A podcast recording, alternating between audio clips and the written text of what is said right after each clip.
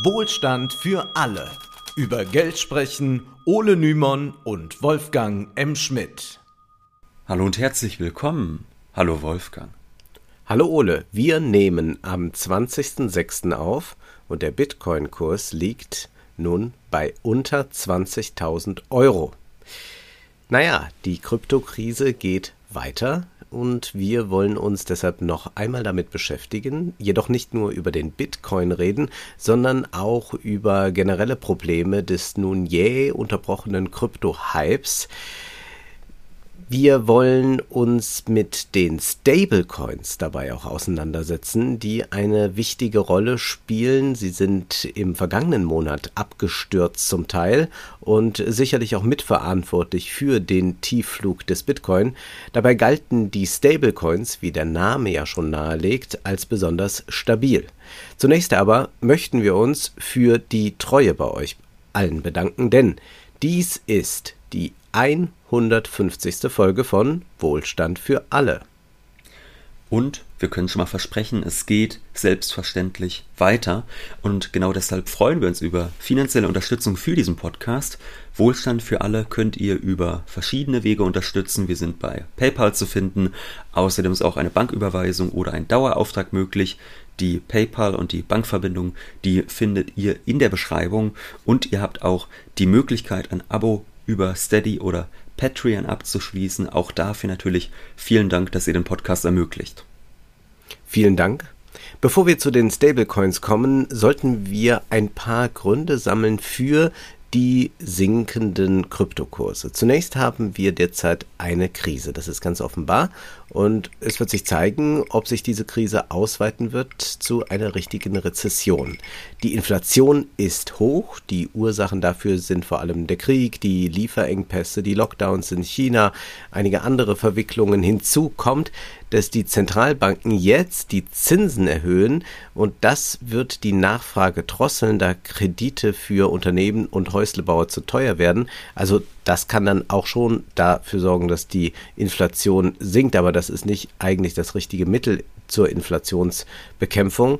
Ich würde mal so weit gehen sagen, man kann eine Mobilitätswende herstellen in Städten dadurch, dass man Straßenbahnen ausbaut, dass man Fahrradwege anlegt und so weiter. Man kann natürlich auch sagen, wir schrauben den Autos die Reifen ab dann hat man auch eine Mobilitätswende. Und ein bisschen ist das jetzt so. Die äh, EZB macht jetzt halt die Zinsen hoch, dann äh, drosselt man die Nachfrage, produziert eine Rezession und dann hat man auch keine Inflation mehr. Aber es ist nicht wirklich sinnvoll. Naja, aber das drückt natürlich auch auf die Börse, denn das sorgt dafür, dass gerade alle vorsichtig sind vorsichtiger auch beim Spekulieren. Und das gilt für den Bitcoin und für die anderen Kryptowährungen ganz besonders, das sind nun mal hochspekulative Geschäfte. Mit dem Corona-Boom wurde an der Börse viel Geld verdient. Geld war also in Hülle und Fülle vorhanden und alle waren äh, in so einer Feierstimmung, dass sie sagten, ich muss jetzt auch noch schauen, wo kann ich was verdienen. Die Aktienkurse schnellten nach oben und ebenso war es dann auch mit den Coins und den NFTs. Ja, das Phänomen ist nun nicht neu. In Zeiten des Booms, da blühen natürlich auch windige Geschäftsmodelle. Jedes Gewinnversprechen erscheint realistisch und jeder will dabei sein. Besonders deutlich wird es bei den NFTs, die ja auch eigentlich schon wieder äh, ihren Abstieg, glaube ich, erlebt haben. Und das ist auch unwahrscheinlich, dass es nochmal gewinnbringend reanimiert werden kann, dieses tote Pferd. Niemand hat die NFTs gebraucht. Sie sind völlig überflüssig. Ihr einziger Reiz besteht aus einer abstrusen Eigentumsideologie, dass es doch ganz, ganz toll ist, was zu besitzen. Selbst bei Dingen, die sich kostenlos reproduzieren lassen, wo man ja eher sagen müsste, es ist doch großartig, dass alle, alle Menschen daran teilhaben können können, dass man in einer Null-Grenzkostengesellschaft lebt. Also wozu brauchst du Eigentumstitel? Ist doch wundervoll, dass alle was davon haben. Aber da wurde diese Ideologie ganz hoch gehalten. Es wäre doch schön, wenn alle was besitzen. Das war ja auch bei unserem mhm. guten Freund Finn Kliman so. Der hat gesagt, die Leute wollen Ownership. Und man dachte immer, ja, woran denn? Ownership an Bildern, die man mit einem Rechtsklick reproduzieren kann und kopieren kann und sich einfach runterladen kann. Bisschen idiotisch, aber nun gut, wir haben darüber ja schon Wahrscheinlich ist auch das Freiheit, Ole. Auch ja. das kann Freiheit sein. Ja, Freiheit wird, glaube ich, der neue Finn Kliman-Begriff. Ähm, Julian Bam hatte ja auch so äh, tolle Sachen versprochen, dass man mit diesen NFTs wirklich mal richtig was besitzen kann. Ja. Toll. toll, ein mittlerweile schon wieder komplett entwertetes Spekulationsobjekt. Da haben die Leute echt einen tollen Kauf getan. Und zum mhm. Thema Freiheit, da würde ich auch sagen, Finn Kliman hat ja sein Statement abgegeben, das will ich jetzt nicht wortwörtlich überholen, äh, wiederholen, aber wir könnten natürlich auch die Worte NFTs sind idiotisch mal bei uns äh, auf die Wiese sprengen. Aber gut, wir könnten ja zum Beispiel auch aus dieser Folge NFTs erstellen. Wir könnten jetzt einfach ja. 100 kurze Clips machen, wäre auch eine schöne Idee. Wir könnten dann 100 NFTs von diesen Clips herausgeben, die dann mit einem bestimmten Code versehen sind. Und die könnten dann diejenigen, die hier zuhören, für zum Beispiel 1000 Euro kaufen, wäre vielleicht ja auch mal eine schöne Idee. Dann würden die etwas besitzen, nur um es zu besitzen. Und Sinn ergeben würde das natürlich nicht, außer man würde jemanden finden, der noch dümmer ist als man selbst und der es einem dann, sagen wir, für 1100 Euro abkauft. Influencer, Popstars und Gamer witterten natürlich ihre Chance, ihre leicht manipulierbaren Follower ließen sich vom Hype anstecken und so wurden ordentlich NFTs verkauft Künstler, die meist schon zuvor einen großen Namen hatten, erschlossen sich ebenfalls einen neuen Markt. Das Versprechen war ja, wir demokratisieren mit NFTs den Kunstmarkt, denn nun kann man den Künstler direkt unterstützen. Und natürlich sind große Galerien wie König in Deutschland sofort auf diesen NFT-Markt aufgesprungen. Also sofort hat man wieder den Intermediär, den man vorher schon hatte und den man umgehen wollte. Mhm. Und zugleich war das Versprechen da, man erhält etwas Limitiertes. Nun, der Witz ist ja, man hat eigentlich so etwas wie eine NFT-Inflation produziert. Wenn jeder, sagen wir es offen, Depp, NFTs auflegt und Künstler NFTs in sehr hohen Auflagen herausgeben, dann ist die künstliche Verknappung ja nur ein leeres Versprechen. Es ist, ich glaube, mein liebster ja. Moment in diesem Trend war tatsächlich, als die ganzen Fußballvereine dann angefangen haben, NFTs herauszugeben. Äh, und das gab dann aber auch immer wieder Shitstorms natürlich auf Twitter, weil Fußballfans ja oftmals äh, dann da etwas pragmatischer sind und sofort merken, nee, da werden wir eigentlich über den Tisch gezogen, das ist doch der totale Quatsch. Also das sind ja dann sel selten irgendwelche mhm. vertrottelten Bitcoin-Bros, sondern die ganzen Kommentare wimmelten von dem völlig äh, verständlichen, äh, was soll ich denn damit eigentlich? Also das fand ich, glaube ich, so mit am lustigsten und ich glaube, da hat man dann ja auch nichts mehr von gehört, von diesen ganzen Fußballvereinen und ihren bunten NFTs. Naja, also das gibt's ja, äh, doch die Börsen sind ja noch, äh, noch stark frequentiert. Äh, ich meine, es gibt ja auch mhm. diese NFTs jetzt mit Sneakern oder so. Ich äh, könnte mir sogar noch vorstellen, dass es ich äh, international betrachtet ähm, da noch ähm, eine Möglichkeit besteht, dass das noch lange geht, weil wir hatten da ja immer schon dieses Kartensammelphänomen. Äh, das ja auch äh, ein reiner Unsinn eigentlich ist. Äh, also du weißt ja, ja ich habe ja mit Fußball und und dass man das jetzt so ins Digitale da überführt. Also ich, äh, also meine Prognose wäre jetzt eher zu sagen, äh, mag sein, dass da jetzt die normalen äh, oder viele Fans äh, so drauf reagieren und auch äh, ja immer so eine Kommerzkritik haben mhm. beim Fußball und dass es sich dann da artikuliert. Aber meine äh, Prognose wäre jetzt eher, dass es wenn sich NFTs halten werden, vielleicht eher so auf diesem Fanmarkt äh, des, des Sports, das noch funktioniert, als jetzt irgendwelche Künstler, die mal wieder äh, einen Jingle als NFT rausgeben oder irgendein Äffchen. Na, zumindest war ja zu sehen, dass diese Äffchenbilder natürlich jetzt schon nicht mehr sich gut abstoßen lassen. Äh, ganz groß war ja auch dann der Fall mit dem ersten Tweet. Also der erste Tweet wurde ja auch als äh, mhm. NFT verkauft von Jack Dorsey und paar Wochen später wurde dann versucht, das weiter zu verkaufen und es war schon nicht mehr möglich, weil das einfach äh, niemand mehr kaufen wollte. Von daher mag sein, dass natürlich ähm, in so Fanbereichen, wenn diese NFTs, die dort verkauft werden, nicht allzu teuer sind, ja, wenn man die sich ja. irgendwie als normaler Mensch leisten kann, äh, dass man damit noch ein paar übers Ohr gehauen bekommt. Aber ich würde ehrlich gesagt auch denken, auch dort dürfte das Phänomen im nächsten Jahr eher aussterben. Aber mal schauen. Hoffen wir es. Es ist jedenfalls eine tolle Posse, die uns in dieser Folge dann mehrmals begegnen wird, denn was wird denn hier versucht? Man hat ein Problem in der analogen Welt und dann versucht man, das dadurch zu lösen, dass man in die digitale Welt geht. Aber wie ist es denn jetzt mit dem eigentlichen Problem in der Kunstwelt? Grob geschätzt kann man mit Fug und Recht behaupten, 99 Prozent aller Künstler können von ihrer Kunst nicht leben. Und dann gibt es nochmal diese 0,01 Prozent der Kunstschaffenden, die extrem reich sind. Es gibt ein Überangebot an Kunst. Ja, man könnte tonnenweise Skulpturen kaufen, die irgendwo in Ateliers verstauben. Und nun hat man sich gedacht, im Netz ist ja alles anders. Aber das Problem verschwindet ja nicht dadurch, dass man es digitalisiert. Es gibt jetzt einfach ein NFT-Überangebot und die Mächtigen aus dem Kunstmarkt, die setzen sich durch, wie vorher auch. Ja, das zum Thema Dezentralisierung und Entmachtung. Das wird aktuell einigen klar und das drückt selbstverständlich auf die Kryptowährung, da diese nicht nur oft zur Bezahlung solcher Kunstwerke eingesetzt werden, sondern generell hat man es ja bei den NFT-Anhängern meist mit so kryptoaffinen Menschen zu tun. Da ergeben sich dann also auch mal gewisse Schneeballeffekte. Kommen wir zu einem weiteren Grund für den Krypto-Crash. Die Zinserhöhungen, die führen dazu, dass Aktien weniger attraktiv werden. Das trifft gerade den gesamten Markt. Aber besonders hart getroffen hat es die Kryptowährungen, was schon auch als Ironie des Schicksals bezeichnet werden kann. Denn der Bitcoin wurde einst geschaffen als Gegenkonzept zur lockeren Geldpolitik. Also denken wir nur an dieses Paper, was damals veröffentlicht wurde, als der Bitcoin entstand, wo es dann hieß, wir schützen uns hier vor der Inflation und dazu, dass, äh, davor, dass die Zentralbanken so viel Macht haben. Jetzt endet gerade diese kritisierte Zentralbankpolitik und der Bitcoin, der leidet darunter.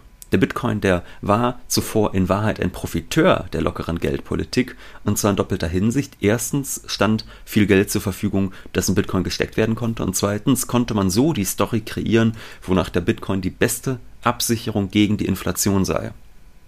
Und jetzt haben wir gerade eine, eine Inflation, aber gerade jetzt versagt der Bitcoin, obwohl er doch angeblich als deflationäre Währung besonders stabil sein sollte.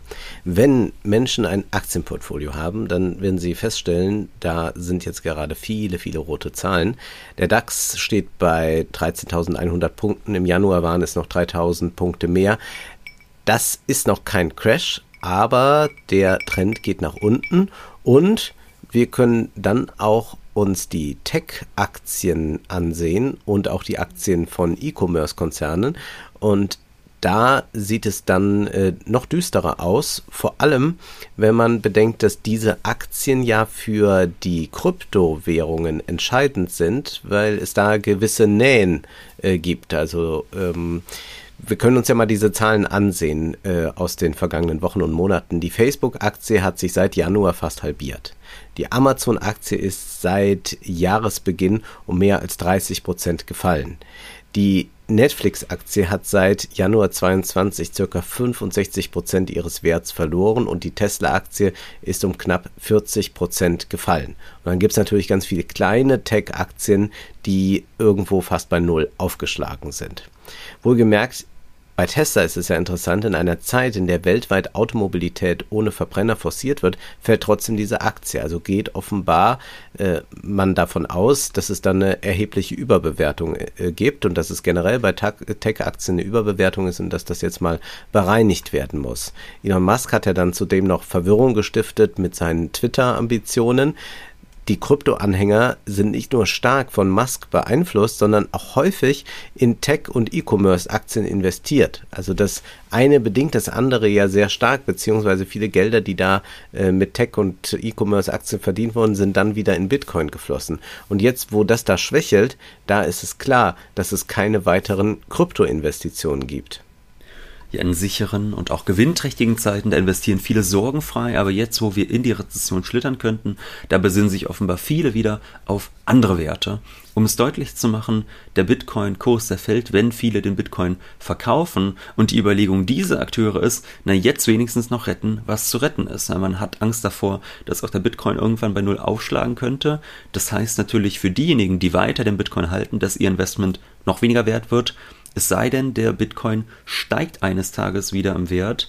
Ähm, und ich meine, klar, man sieht das ja, die Kurse gehen mal ein bisschen nach unten, mal ein bisschen nach oben. Aber jetzt gerade sieht man schon, dass die sehr stark nach unten deuten. Also an einem Tag gehen die 7% runter und dann gehen die am nächsten Tag wieder um 2% hoch. Aber die Richtung, die grobe, die ist schon klar.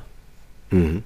Maurice Höfgen hat in einem Substack-Artikel zum Krypto-Crash auf einen wichtigen Aspekt noch hingewiesen. Er schreibt, in vielen Überschriften liest man, dass der Kursverlust bei Kryptos Milliarden Euro und US-Dollar vernichtet hätte. Ein logischer Fehlschluss. Denn der Bitcoin ist ein Nullsummenspiel. Es kann nur ausgezahlt werden, was wer anders vorher eingezahlt hat. Wie beim Pokertisch am Casino.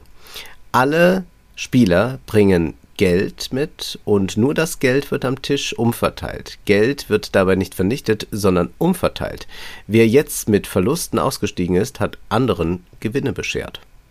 Ja, das mit diesem Geldverbrennen ist ohnehin eine etwas schwierige Formulierung äh, oder, oder das Geld vernichtet wird, weil oftmals über Vermögen falsch nachgedacht wird. Also wenn zum Beispiel mhm. es heißt, Jeff Bezos sei so und so viele Milliarden reich, irgendeine fiktive Zahl sagen wir 100 Milliarden reich, äh, dann heißt es ja nicht, dass er wirklich 100 Milliarden Dollar hat, sondern sein Vermögen wird darauf geschätzt, wenn der jetzt zum Beispiel versuchen würde, dieses Geld oder, oder alles, was er an Aktien besitzt, direkt zu liquidieren, dann würde natürlich sofort ähm, der meinetwegen Amazon-Kurs fallen von dadurch. Ne? Also wenn Jeff Bezos sagt, ich will alle meine Amazon-Aktien liquidieren, dann würden sich die Leute auf dem Markt fragen, ja, was ist denn hier los? Äh, ist das Unternehmen in Wahrheit wertlos? Da würde sofort der Kurs fallen und er könnte natürlich niemals diese 100 Milliarden, von denen man vorher gesagt hat, das ist das Vermögen, das Geschätzte, die könnte er natürlich niemals so dafür bekommen. Und deshalb kann man dann auch nicht davon sprechen, dass da Geld verbrannt worden ist, weil dieses Geld halt nicht vorher als Geld da war, sondern als geschätztes Vermögen von anderen Sachwerten, also wie beispielsweise Aktien,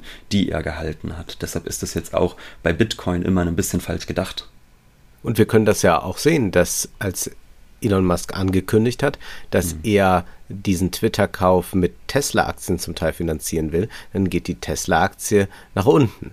Und ja. dann zeigt sich ja plötzlich, äh, wie relativ das alles ist mit dem Wert. Richtig. Wie groß diese Angst jetzt ist in der Kryptoszene davor, dass dieser Wertverlust noch weitergeht. Ja, also der Wertverlust, der sich mhm. daraus ergibt, wie viele Leute Bitcoin wollen und wie viele ja, bereit sind, sie herzugeben und derzeit wollen deutlich mehr ihre Bitcoins loswerden, als welche kaufen. Wie groß die Angst jetzt ist in der Kryptoszene, das veranschaulicht eine Seite, von der können wir jetzt nicht sagen, wie seriös sie wirklich ist, aber sie ist immerhin interessant. Es handelt sich nämlich um den Fear and Greed Index. Also der misst, wie groß die Angst und wie groß die Gier ist, so bei den Bitcoin-Fans. Moment, momentan steht der Index bei neun Punkten von 100 das bedeutet, es sieht düster aus. Über den Index heißt es auf der Website, Zitat, das Verhalten auf dem Kryptomarkt ist sehr emotional. Die Menschen neigen dazu, gierig zu werden, wenn der Markt steigt, was zu FOMO, Fear of Missing Out führt. Außerdem verkaufen die Leute ihre Coins oft in einer irrationalen Reaktion, wenn sie rote Zahlen sehen. Daher analysieren wir die aktuelle Stimmung auf dem Bitcoin-Markt und setzen die Zahlen in eine einfache Skala von 0 bis 100 um. 0 bedeutet extreme Angst, während 100 extreme Gier bedeutet. Und mit 9 ist man schon im Bereich der extremen Angst. Ja. Gemessen wird dabei die Volatilität des Bitcoin in den vergangenen Monaten, die Höhe der Kaufvolumina. Umfragen werden auch in der Szene durchgeführt. Berechnet wird die Dominanz von Bitcoin im gesamten Kryptomarkt, quasi die Marktkapitalisierung. Außerdem fließen in die Indexberechnung die Google-Trends und die Posts zum Bitcoin in den sozialen Medien. Vor allem an den letzten beiden Indikatoren können wir sehen, wie stark stimmungsabhängig und narrativ getrieben die Kryptowährung ist. Das ist ähnlich wie bei vielen Aktien. Gerade bei gehypten Tech-Aktien kommt es schnell zu Überbewertungen. Da werden tolle Geschichten erzählt, aber das kann auch dann irgendwann dazu führen, dass man hohe Kursverluste hinnehmen muss. Ja, Im Gegensatz zu einem börsennotierten Unternehmen kann immerhin so eine Kryptowährung nicht pleite, äh, pleite gehen. Es kann allerdings sein, dass sich niemand mehr für so eine Kryptowährung interessiert und sie dann dauerhaft am Boden bleibt. Und es kann, wenn ein Unternehmen dahinter steht, natürlich auch passieren, dass der Coin eingestellt wird. So war das jetzt zum Beispiel mit dem Coda Coin. Auch so eine lustige Idee zu sagen, wir versuchen jetzt eine eigene Coin zu schaffen, um irgendwie dieses Unternehmen noch zu retten, was in der Krise steckt. Es ist natürlich auch denkbar, dass der Krypto-Hype generell endet, wegen der schlechten Performance, wegen Verboten und Regularien. Oder vielleicht gibt es auch die nächste Disruption, die Krypto alt aussehen lässt.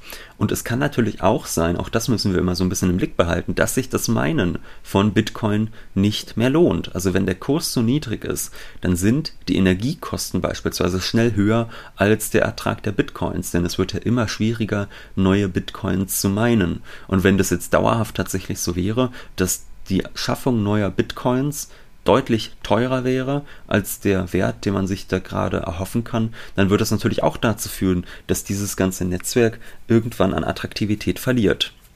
Die Erfolgsgeschichte der Coins ist jedenfalls im wahrsten Sinne des Wortes eine Erfolgsgeschichte.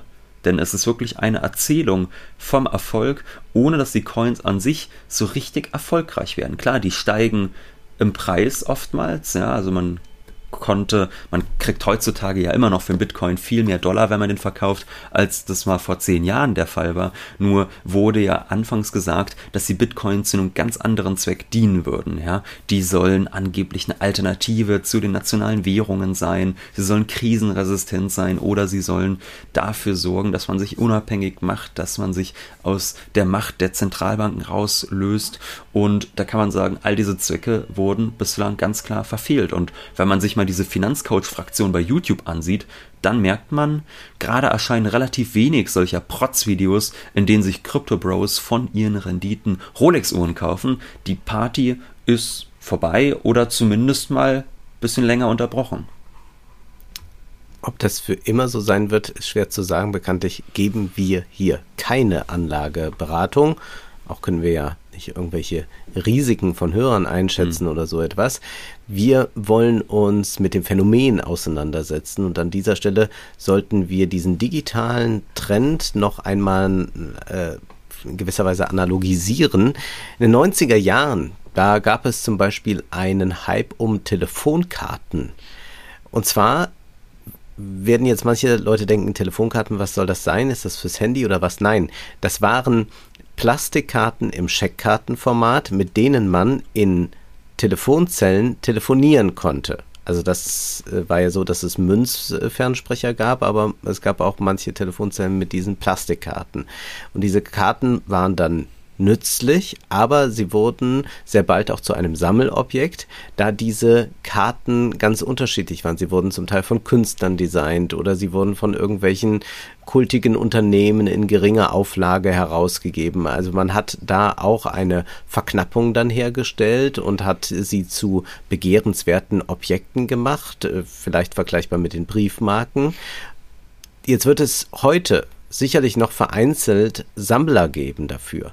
Doch der eigentliche Trend ist seit zwei, äh, seit 20 Jahren abgeflaut und die meisten Karten sind völlig wertlos. Ja, man kann auch nicht einmal mehr damit irgendwo telefonieren gehen, weil es solche Telefonzellen glaube ich, gar nicht mehr gibt. So könnte es dann auch vielen Kryptowährungen ergehen. Man kann dann vielleicht irgendwann gar nicht mehr mit ihnen irgendwo zahlen. Niemand interessiert sich mehr dafür und man sitzt darauf so rum und kann eigentlich nichts mehr damit anfangen und das kann äh, sich dann beschleunigen dadurch, dass äh, viele Leute enttäuscht sind von den Kryptowährungen, sich deshalb davon abwenden oder durch eine technische Innovation, die auch so aussehen kann, dass dann die EU und andere Länder wirklich äh, gute Alternativen, also digitale Währungen anbieten, die dann dieses komfortable Bezahlen, das der Bitcoin verspricht und nicht hält, dann wirklich möglich machen. Ja, denn auch da dürfen wir nicht vergessen, da wurde ja auch gerne gesagt, wir haben ja nur das Fiat-Geld als normale Konsumenten. Also wir haben so unser Fiat-Geld Fiat auf dem Bankkonto, aber das ist ja kein Zentralbankgeld. Das ist ja beispielsweise nicht vergleichbar mit Bargeld. So wurde immer wieder gewarnt. Und die Idee hinter den digitalen Zentralbankwährungen ist ja tatsächlich, dass wir normale Bürger auch digitales Zentralbankgeld bekommen, so wie es ja private Banken und Staaten bereits tun. Das heißt, auch das wäre natürlich in dem Sinne dann eine gewisse, ja, wäre etwas weniger Risiko dann natürlich da. Das heißt, das könnte sich auch als praktischer als Bitcoin oder, oder Ether erweisen. Übrigens ist es möglich, dass die Kryptokurse noch weiterfallen, weil manche Spekulanten sie erst einmal aus einem anderen Grund, nämlich einem steuerlichen Grund, weiterhalten. Auch an dieser Stelle nochmal, wir möchten auch keine Steuerberatung betreiben. Es geht nur um eine Analyse des Phänomens. Aber wenn man beispielsweise den Bitcoin oder Ripple ein Jahr oder eben länger im Portfolio hält, dann kann man ihn steuerfrei verkaufen. Bleibt man unter dieser 12-Monatsgrenze beim Verkauf, dann wird dies als Spekulationsgewinn versteuert, also nach dem regulären Steuersatz. Und vielleicht sind auch deshalb viele beim Verkauf zögerlich, weil man solche Fristen noch irgendwie beachten muss. Dennoch versuchen viele aus Bitcoin und Co. zu fliehen und dennoch der Kryptoszene die Treue zu halten. Und diese Spekulanten, die setzen dann auf die anfangs von dir, Wolfgang, schon erwähnten Stablecoins. Der Name verrät es, es soll sich um stabile Münzen handeln. Stablecoins gibt es seit sieben Jahren. Im Januar 22 waren circa 155 Milliarden Dollar in solche Coins investiert. Im Mai sollen es mehr als 300 Milliarden gewesen sein. Wie aber funktionieren diese angeblich krisenfesten Münzen? Wir können versprechen, jetzt wird es wirklich absurd. Wir wissen, Kryptopros hassen Fiat-Währungen. Stablecoins sind allerdings Coins, die häufig gedeckt sind durch den Dollar oder Euro. Es gibt auch andere Stablecoins, zu denen kommen wir gleich. Das heißt, Ole, du könntest jetzt einen Stablecoin herausgeben, zum Beispiel den stabilen Ole. Und jeder Coin wäre mit einem Euro gedeckt. Somit erhält man für einen stabilen Ole einen Euro. Da fragt man sich, warum sollte man das denn tun? Man könnte doch gleich einfach diesen Euro behalten, denn der stabile Ole wird ja nicht irgendwann doppelt so viel wert sein, sondern er ist eben diesen einen Euro wert. Ja, aber ein stabiler Ole ist ja immer noch ein stabiler Ole, würden die Bitcoin-Fans jetzt vielleicht sagen. Aber hm. Quatsch beiseite. Also ich meine, die Idee dahinter ist, dass man so leichter an den Kryptomärkten agieren kann. Wenn man zum Beispiel in Ether investieren will, dann muss man ja erstmal Euro in diese Kryptowährung umtauschen. Also wer in einem Online-Broker Ether kauft, der überweist erst auf ein eigenes Konto bei diesem Broker Geld und das wird dann ja wiederum gegen Ether getauscht. Und nun wollen die Krypto-Anhänger Banken ja oftmals umgehen, da sie an Disintermediation glauben. Die Pointe ist natürlich, es entsteht jetzt einfach nur ein anderer Intermediär. Also in unserem Beispiel wäre ich das. Leute investieren über ihre Bank Geld bei mir und dann sind sie auf mich und meine Währung angewiesen, um damit irgendwas kaufen zu können. Ich fungiere dann eigentlich ähnlich wie eine Bank, unterliege aber weniger Regularien, und das verspricht die Politik ja schon länger anzugehen. Und das ist wahrscheinlich auch der einzig richtig große Vorteil. Das ist ein bisschen weniger reguliert. Es ist für den Staat schwieriger nachzuvollziehen, wenn mit solchen Währungen gehandelt wird. Und deshalb ist es natürlich für Leute attraktiv, die vielleicht auch nicht immer so ganz koschere Geschäfte da verfolgen. Mhm. Jetzt gibt es ja nur ein Problem. Wenn ich 100.000 stabile Oles herausgebe, dann müsste ich ja eigentlich auch 100.000 Euro gelagert haben, damit das wirklich glaubwürdig ist, dass es da so eine Wertstabilität gibt. Sonst wäre das ja eine gewisse Unsicherheit für mich, denn ich will ja eigentlich in den Stablecoin hinein, hm. um mein Geld da dann zu parken. Also das ist ja die Idee, wenn ich jetzt den äh, Ether habe und dann sage ich mir, ach, ich parke den mal lieber gerade in Stablecoins, man weiß ja nicht, vielleicht ist es doch gerade volatil, dann kann ich das, äh, den da parken und dann kann ich mit dem Stablecoin, den ich dann von dir bekomme, äh, was anderes machen. Und äh, ich bin aber dann nicht mehr an den Intermediär Bank gebunden, sondern an dich als Intermediär. Aber woher soll ich wirklich wissen, dass das auch der Fall ist. Also schließlich könntest du ja nur behaupten, dass diese 100.000 Euro hinterlegt sind und in Wahrheit hast du nur 10.000 Euro. Ja, und genau das ist das Problem einiger Stablecoins gerade. Sie haben eine Dollardeckung versprochen, jedoch ist das System völlig intransparent. Kleine Erinnerung, die Kryptoszene ist eigentlich angetreten, um die Intransparenz des Bankensystems zu bekämpfen. Jetzt aber, da die Nervosität zunimmt, da fliehen nicht nur viele in Stablecoins, sondern sie misstrauen plötzlich den Modellen ebenfalls und wollen die Coins wieder in Dollar einlösen. Geradezu panisch wurden im Mai Coins in Dollar umgetauscht. Zeitweise aber wurde dies von den Stablecoin-Anbietern verhindert, der Handel wurde ausgesetzt und die Kunden kamen nicht an ihr Geld. Ja, woran lässt uns das denn denken? Ich würde sagen, wir beobachten hier doch einen Bankrun, wie wir das auch sehen konnten bei der Finanzkrise 2007, 2008. Man kann das auch bei anderen Krypto-Plattformen beobachten. Celsius zum Beispiel, es handelt sich dabei um eine Plattform, auf der man seine Kryptowährung einzahlen kann, um Zinsen zu kassieren. Es äh, gibt diverse Plattformen, die hohe Zinsgewinne von 27 oder 150 Prozent versprechen. Unzählige Videos auf YouTube werben für ein passives Einkommen durch Zinseszins mit Kryptowährungen. Das ist natürlich ein extrem risikoreiches Zinsgeschäft. Indem man Stablecoins dann verleiht und diese können dann verwendet werden, um in volatile Kryptowährungen investiert zu werden. So möchte man hohe Zinsgewinne erzielen, aber dieses Geschäft ist ein sehr heikles, das ist ja völlig klar. Und getan wird aber so, als würde hier auf diesen Plattformen, also auf diesen Ersatzbanken könnte man sie mal nennen, deswegen müsste man sie meines Erachtens auch genauso regulieren wie mhm. äh, richtige Banken, dass man nicht wieder so ein neues Schattenbankensystem kreiert. Naja, also jedenfalls wird so geredet. Hier gibt es im Gegensatz zu den normalen Banken noch ordentlich hohe Zinsen. Ja, der Vergleich, der ist natürlich ein bisschen unsinnig. Also zu Hochzinszeiten in den 80ern oder 90ern, da bekam man durchaus 7 oder 8 Prozent auf sein Erspartes hatte natürlich auch die negative Seite, dass wenn man Kredit abzubezahlen hatte, dass man da auch sehr stark drunter gelitten hat. Aber es gab da tatsächlich eben auf die Einlagen hohe Zinsen, jedoch so gut wie kein Risiko, dass man dieses Geld dann auch verliert. Und hier nun werden ja wahnsinnig riskante Geschäfte offeriert und dafür wird dann in Form des Zinses eine hohe Risikoprämie gezahlt.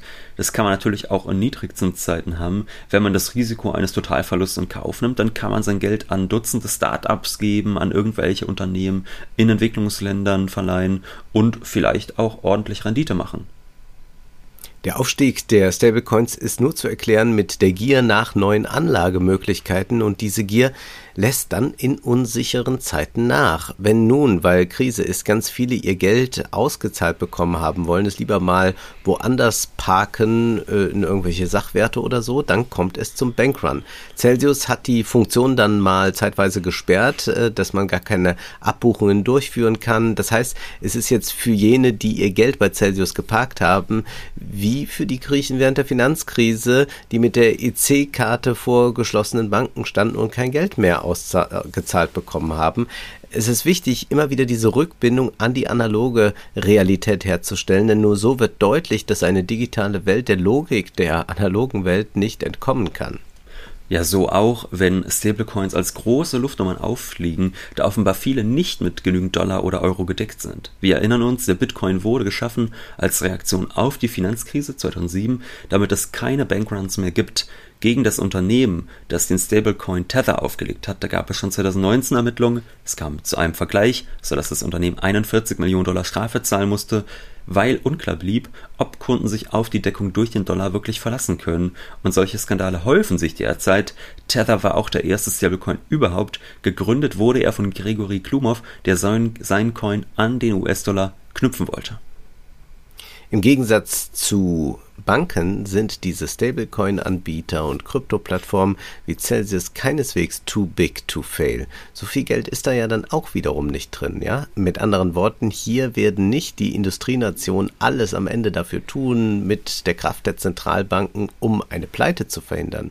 Und das schwant offenbar immer mehr Krypto-Anhängern, sodass diese wieder auf den Dollar oder Euro setzen. US-Finanzministerin Janet Yellen sagte kürzlich, ich würde Stablecoins in dieser Größenordnung nicht als echte Bedrohung für die Finanzstabilität bezeichnen, aber sie wachsen sehr schnell und bergen die gleichen Risiken, die wir seit Jahrhunderten im Zusammenhang mit Bankruns kennen.